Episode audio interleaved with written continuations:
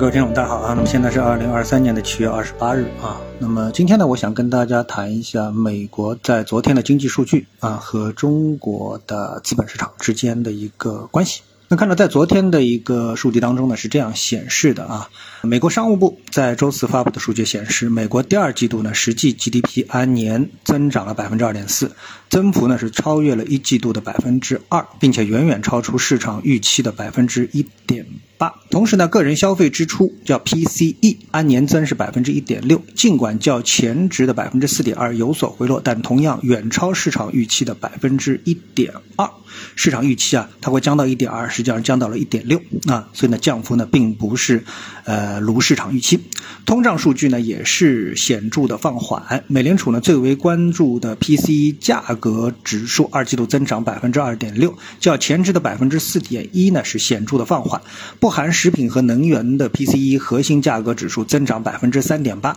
低于前值的百分之四点九，同样显著放缓，略微低于经济学家的一个预测。啊，那么第二季度的 GDP 的数据呢，是昨天的 FOMC 会议后公布的首个的美国经济的关键的数据啊。那么这样的一些数据对于判断美股市场有什么帮助呢？那么我们看美股市场在昨天数据公布之后的表现，那么大致呢可以看到啊，呃，美股呢之前呢是预计啊，这个有那么一个很大篇幅的一个预计，就是嗯，因为利率的。高企，所以呢，美国的这个经济啊会出现硬着陆啊，那么起码呢也是软着陆，总之要着陆啊。但是呢，看美股指数的表现的话呢，无不管是软硬两种着陆，那么似乎都没有发生的这么的一个迹象，指数呢是不断的往上的在进行一个攀升。啊，而且从各种数据来看，特别是包括这个呃 GDP 的这么一个数据的话，显示呢，美国经济继续保持一个非常强劲的这么的一个姿态，对吧？那我们再来看一下它这个数据，美国第二季度实际的 GDP 按年增长百分之二点四，增幅呢是超过一季度的百分之二，远远超过市场预期的百分之一点八，对不对？啊，尽管利息在不断的加，而且是又加了百分之呃零点二五，刚加了百分之零点二五，但是呢，美国的数据经济数据还是往上走。啊，那么这个数据对于美股来说的话呢，那么显然呢是有利于啊美国值往上的。为什么？因为如果利率上升，经济下降，那么美股应该跌，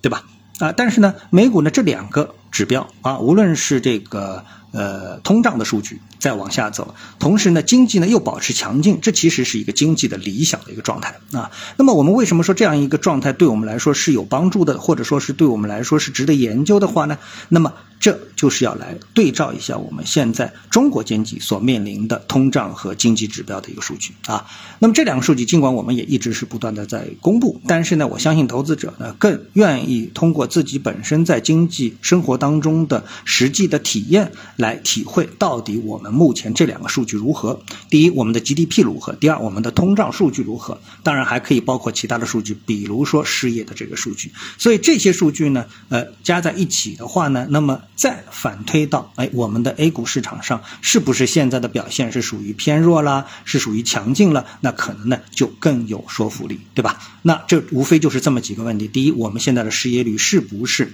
高？我们现在的通胀数据是高还是低？我们现在的 GDP 数据是高还是低？啊，那么这些数据，如果说你对这些数据有一个持续跟踪的话，那再对照一下美股所表现的这个数据，美国的经济数据的数据的话，那么相信对 A 股呢就会有一个相对客观的判断。我说的是啊，相对客观的一个判断，那么也能够为我们现在 A 股市场啊不温不火的这么的一个表现啊，给出一个。呃，理性而有逻辑的答案。那么，随着机构投资者的占比不断的增加，那也就是我们在这里次节目当中所提出的这种情况下面，我们的 A 股市场也会趋于理性啊，那种非理性的炒作的行情呢，它的频次会越来越低。那么市场呢，会趋于更稳定的这么的一个态势。那么这个呢，对于喜欢投机的这个市场参与者来说的话呢，并不是一个特别好的消息，对不对？啊，好，那今天呢，我们就和大家交流一下这方面的一个观点。谢谢各位的收听，我们下次的节目时间再见。